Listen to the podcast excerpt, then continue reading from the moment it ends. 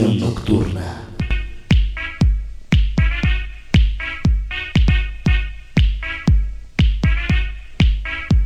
Lo que acabamos de escuchar es The Movement Love, es la introducción del disco de Chrysler, Cabaret Mix. Y la canción es Back to My Roots. Y seguimos aquí en Ficción Nocturna, transmitiendo por Hot Milk Radio. Yo soy Alex Lug, continúo platicando con Chrysler.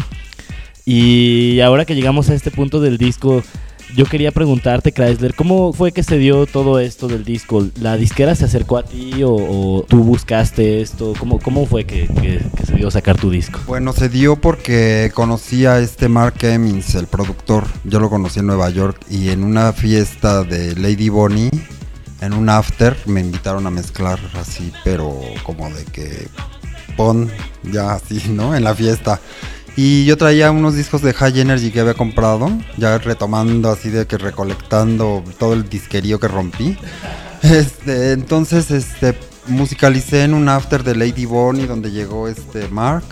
Mark Amins es un productor pues, bastante conocido en, este, en toda la escena electrónica, incluso pues, le produjo le produjo e descubrió a la mismísima Madonna estuvo con ella sentimentalmente, fue el DJ que luego fue demandado por ella y demás. Entonces él tenía intenciones, ya tenía ofertas de ser el presidente de Warner Music México y sacar una línea de, de discos de música electrónica. Entonces, pues él básicamente fue el que me buscó, entonces le gustó lo que hice esa vez, que nos presentaron así nada más escuetamente y ya luego un día eh, con este Jan Zaragoza, que él fue el productor, digamos, ejecutivo del disco, fue el que nos introdujo ya bien y trabajó él con nosotros. Entonces, así fue, él vino a México a hacer este, esta serie de discos, de los cuales no se sacó más que este. Realmente ya no hubo un seguimiento, él... Este, este productor descubrió que era mejor México que Colombia y se la pasó bruto, entonces este se la pasó bomba y todo lo mandó al todo se le fue por la nariz, entonces este pero pues sí logramos sacar este este disco, ¿no? Que tiene realmente temas bastante importantes. Em, hubo uno, por ejemplo, el de Tori Amos, el de Professional Widow, que en ninguna recopilación en Latinoamérica salió más que en este, ¿no? Y temas así pues que fueron difíciles de conseguir. Lo que me gustó fue que también me dejaron así carta abierta, yo mezclarlo como quería. E incluso metí cosas de los 70s, una cosa de Inagada la Vida, de Iron Butterfly. Y este incluso alguno, algún tema ya enfilándose al breakbeat y drum and bass, así como ya para cerrar el set, era como casi muy avanzada en esas épocas. Pero mm, pues fue un disco que fue el primer disco que se sacó por un DJ así anunciado y mezclado por él, no nada más con temas de la disquera a la que pertenece, ¿no? Sino realmente sí compraron los temas que en esas épocas eso se usaba, ¿no? Realmente comprar los temas porque te redituaban también venderlos mezclados por, por alguien. Y así fue, fue ya fue en el 96, también me dieron temas este Andrés Mijangos, este eh, Katie Lang, hay varios, bastante, Lady Bonnie, evidentemente. Y este fue un disco muy para mí así como muy representativo de lo que pasó en esa época, ¿no? Porque sí se dieron las cosas, eso me abrió las puertas a que le llegara este disco por medio de Warner a David Bowie y él solicitara que yo estuviera abriéndole su show. En cuanto a, son cosas así que a nivel profesional te van dando, ¿no? que se van dando yo creo que solas. Yo realmente siempre he dejado que las cosas como que fluyan. He estado muy aparte de esta no escena o sea, que se está dando ahorita de los clubes y eso, pues sí está divertido cuando quieres salir, pero así no, no veo grandes propuestas, ni mucho menos, ¿no? Porque es también pienso que es parte de ese proceso, ¿no? Así como que estuvo todo esto en un auge y ahora se mantiene en el en una especie de subterraneidad así ya muy eh, aceptada por todo mundo, ¿no? Como que es una subterraneidad así como nice, ¿no? Se puede decir. Pero bueno, pues así están las cosas y esperemos, yo pienso que ya, ya esto es como que tocar fondo, ¿no? Ya los antros cierran a las 2 de la mañana, entonces hay menos DJs. La música, la gente compra menos música porque la baja. También hay menos, ya más bien hay más DJs que se ofertan porque todo el mundo ya puede ser DJ. Tú con una laptop o sin ella incluso, ya si te puedes considerar DJ. Y sí se ha hecho como que se ha desencantado mucho esta profesión, ¿no? Antes sí era como que una especie de, no de culto, pero sí había como que seguidores y como que la gente estaba más enfocada, más receptivamente a lo que uno estaba proponiendo. Entonces, no sé, ahora mm, sí veo mm, así como mucha... Así hay un virtuosismo entre los, entre los DJs, del cual así mm, es un virtuosismo, pero que tampoco me apantalla ni me conmueve mucho, así, por más open que he querido ir, mis prejuicios siempre serán mayores, ¿no? Oye, pero en tu caso yo no los llamaría prejuicios porque precisamente, por ejemplo, tengo que decirte que tu disco tenía, pues eso, por lo menos unos 10 años que no lo tenía en la mano, pero desde entonces siempre, siempre me acuerdo mucho que tenía cosas que nadie, como mencionas, que nadie estaba mezclando y menos como los DJs que más, más nombre tenían, que eran eh, de la misma época del, del rave noventero y todo eso en México. Yo, por ejemplo, sí me acuerdo mucho que me llamaba la atención que tenía esa inagada vida que salía totalmente, pero también a gente que pues no sé, son héroes de, pues, de gente, músicos como yo, ¿no? Delight, que pues en realidad nadie tomó en cuenta, eh, bueno, no nadie, pero otros DJs. Y, y, yo quiero preguntarte, por ejemplo, en esa época sí había otros DJs, no sé, como Clang, que tenían una línea muy techno, para nada eran como tan abiertos, pero tenían, sí también sacaban discos, ¿no? Técnica y se juntaban, y Martín Parra y no sé, ¿a ti, ¿a ti qué te parecía esa, esa otra forma de, O sea, ¿te llamaba la atención ese tecno o no? O sea, ¿qué, te parecía todo esa otra producción mexicana? Bueno, en esas épocas yo estaba muy enfocado al house y, mis influencias eran más Nueva York que, que, Berlín o que Europa. Así me gustaba mucho el soul, el disco, todo lo que fuera así como muy negro. Pero eso hacía que realmente en una fiesta fuera muy complementario todo, que fuéramos DJs como que del mismo nivel pero con diferentes estilos. Entonces eso era muy padre, más bien para la gente, porque no eran cinco DJs de lo mismo, ¿no? Cada quien con su rollo así muy definido, clank con un súper así gusto por el tecno, bastante rápido, muy energético y varios, ¿no? No quisiera mencionar los nombres, pero este, eso hacía muy agradable la escena, que no era un concepto así de que la fiesta va a ser tal y entonces voy a contratar esto, sino que realmente los productores se arriesgaban eh, más bien y veían quién por quién jalaba gente y cosas así, pero el resultado sí era algo muy complementario, muy padre. Te digo, desde lo más rápido a lo muy así como pues muy para bailar, muy para relajarse y eh, cosas experimentales. Entonces, este, también estos DJs de mi generación, pues también se arriesgaron bastante haciendo fiestas así ya gigantescas y nos fue a dar a la cárcel, cosas así, ¿no? Pero, este, yo creo que fue realmente por el gusto de la música, ¿no? Que los llevó a hacer ese tipo de cosas. Entonces, a mí esa escena sí la veo como una nostalgia que ojalá se vuelva a dar. Ya está el New Rave, o sea, ya para olvidarnos de la decadencia del rave, pues ya viene el New Rave y todo lo que seguirá, ¿no? Entonces, este... Yo sí de veras que yo creo que ya más bajo no pudo, pudo haber caído la cultura de la noche mexicana, específicamente de la citadina de aquí ahora que ya van a abrir más los clubes, más tiempo, pues yo creo que ya que vaya pasando la crisis, yo creo que ya nos dio tiempo también a de estar viendo a la gente que estuvimos un poquito así como que fuera de mientras pasaba todo esto. Este, pues dar algo nuevo a la gente, a ver qué, qué sucede, ¿no? Y a ver si también la gente está dispuesta a escucharnos, no sé.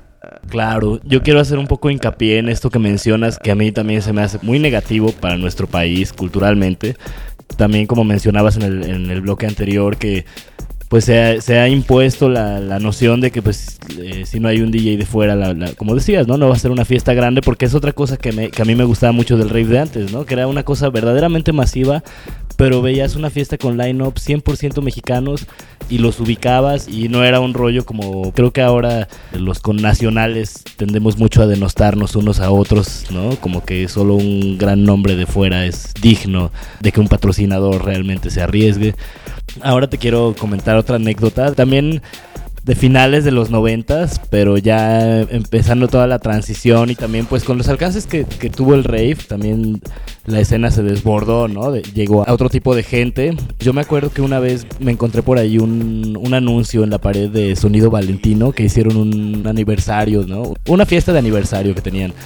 Y aunque ellos pues eh, son un sonido para la gente que no los ubique, es un sonido del sur de la, ciudad, muy de la onda de Polymarch, de Patrick Miller, no, no tan grande ni tan clásico, pero pues tenían ahí como la misma tirada. Sin embargo, pues su público realmente pues era, era más popular, podríamos decir, no nada de, de gente nice ni trendy. Y me acuerdo que esa vez la tengo muy clara porque me llamó mucho la atención que te anunciaban, anunciaban, no recuerdo, solo me acuerdo de ti, de un grupo que había por ahí eh, que se llamaba Excesos o no sé, que era como un locomía de medusas o no sé. Pero igual se me hacía padre dentro de todo. Eh, bueno, bastante más que lo que muchas cosas que veo ahora. Y entonces me acerqué a la gente de Valentino. Yo tendría por ahí 15 años en esa época. Sobre todo hablando con alguien como tú que sabe de. tiene una trayectoria también en el performance y todo. Pues yo realmente era un, un chavito rave que no sabía qué era el performance, pero quería estar en eso y quería involucrarme. Y, y, pues me acerqué a la gente, me dieron chance y no fue un performance, ¿no? Más que nada puse una canción de Titán que en esa época me gustaba. Ya no me gusta lo que hacen, pero en esa época me pareció una alternativa. Y hice prácticamente un gogo dancing. Durante ocho minutos que duraba la canción recibí abucheos constantes. Pero me acuerdo que mezclaste tú y mezclaron otros DJs. Yo no sé si, si tú recuerdas, Chrysler, pero es que se me quedó muy grabado que había un tal DJ Alex, que ese no sé por qué me acuerdo, pero era un DJ X, que fue el único que la gente no abucheó. Fue una fiesta en el gimnasio popular de la Magdalena Contreras. Pero este DJ pues ponía maná y cosas así, ¿no? Pues como te digo, el público era totalmente sui generis. Bueno, porque quiero aclarar, ¿no? Que en realidad tú siempre fuiste muy respetado y en esta escena, bueno, en esta, en esta cosa que era fuera de la escena, en este rollo de sonido valentino, pues como decía, era otro tipo de gente y, y, sin que caigamos mucho en categorizaciones sociales ni nada. La verdad es que tú sabes que muchos de estos eventos donde hay, hay mayoría de gente de, otro estrato social, ¿no? Que muchas veces toman el evento más como, no para escuchar, sino como un desahogo, ¿no? Yo creo que ya, ya nada más este, abuchaban por abuchear, ¿no? Ya lo único que no abucharon pues porque les puso maná porque era lo único que conocían, pero ni siquiera los mismos del sonido, me acuerdo que pudieron llevar a cabo su propuesta de High Energy porque realmente el público, pues te digo, ¿no? Como que era para criticar, y, pero te lo menciono porque me gustó mucho que yo recuerdo que cuando empezaron a gritar, a ti también te quisieron gritar, ¿no? Así, y me acuerdo que pues tú, como dices algunas frases, este, decías algo de fue en un cabaret o algo. Y, y, me acuerdo que te decían algo de culero y tú se las volteaste totalmente, así como que empezaste a hacer lo que siempre hacías, jugar con frases o algo, pero decías, fue en un cabaret y les ponías el micrófono y me acuerdo que se desconcertaron porque pues te querían abuchar, pero luego como que más bien cayeron en tu juego y, y más bien parecía como si te estuvieran siguiendo y como que ya no les gustó, ¿no? ¿Tú, ¿Tú te acuerdas o no te acuerdas mucho de esa? Ya que lo comentas, sí fueron de esas fiestas que uno acepta para como que para pagar la renta. Y fue una cosa, no pensé que fuera así realmente. Porque en esas épocas era de que tocábamos en cuatro fiestas el mismo día y el fin de semana como en diez. Entonces íbamos de una a otra y al Estado de México y así donde se pudiera. Y esa fiesta que era así como que... Como que le quisieron meter el rave a una cosa sonidera, pero como con calzador, ¿no? Entonces pusieron de chile de dulce y de manteca, me acuerdo. Y sí, ahora que lo estás diciendo, me, que le gritaron, a todo mundo le bufaron, a todo mundo, era en un lugar bastante grande. Y sí, pues cuando pasan ese tipo de cosas, pues a mí realmente me dan más bien pie para interactuar con la gente, que es lo que siempre he hecho y lo que se ha diferenciado de mi set, ¿no? Estas intervenciones microfónicas que de repente hago, cada vez menos, pero esa vez sí me acuerdo que fue así. Y eh, ahorita me vienen a la memoria otro, otros sucesos así que fueron medio impactantes e importantes que me pudieron haber como que traumado por abucheos así de multitudes. Uno fue en uno que se llamó Aceite en la Arena México. Simplemente nunca funcionaron las tornamesas. O sea, nunca funcionaron las tornamesas. Y yo así diciendo mi reino por un CD mezclado, ¿no? Casi. Y entonces la gente empezó a. este, pues obviamente a molestarse y a, a mostrar su. su enojo. Y yo me acuerdo que abría los discos ahí mismo. O sea, ahí les, así, lo abría el disco para que vieran que era completamente nuevo y lo ponía y se saltaba. Entonces, pero ya lo usé como parte del show que se saltara. Y como yo ya sabía que la, fiesta era un festival que le habían prometido a la gente hasta las 10 de la mañana, y yo sabía que iba a acabar a las 4 de la mañana. Y ya eran las 3 y media, entonces como que sí me acuerdo que les dije, ay, a mí no me afecta que me quieran, este, que no les guste esto que esté fallando, porque la gatada mayor viene al rato, o sea que yo ya pasé un bonito segundo plano. Eso, pero sí como que me medio me traumó porque fue en el momento, era horrible que 10.000 personas te la estuvieran mentando. Y otro día fue en el Zócalo, en donde por cosas así técnicas, pues al que le bufan es al que da la cara, ¿no? Entonces se fue un como que un ala de, del sistema, todo un lado. Y pues yo sí lo tomé medio personal y como que medio agresiva la gente. Hubo muchos rumores de que es que ese festival que se presentó fue prohibido.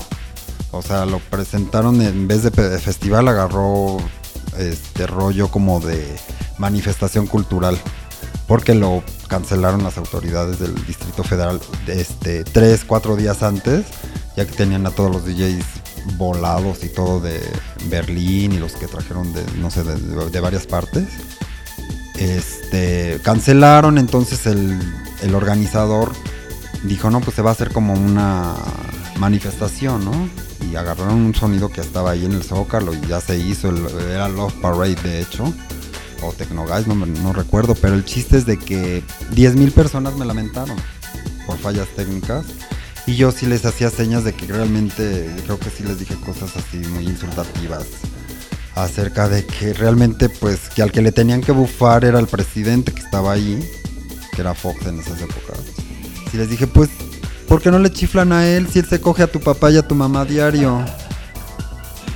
Cosa que ni se, ni se oía por las fallas del sonido, entonces yo estaba así como, como histérico, ¿no? Pues ya se acerca el final de esta entrevista. Vamos a escuchar algo. A ver qué, nos vas a poner ahora, Chrysler. Ah, pues sí, es un track del álbum Poseso de Dinero Rosa. Es de mi live act PSP, eh, Plastic Surgery Project. Que somos eh, DJ Síntoma y yo. Y se llama El Underground. Espero que les guste.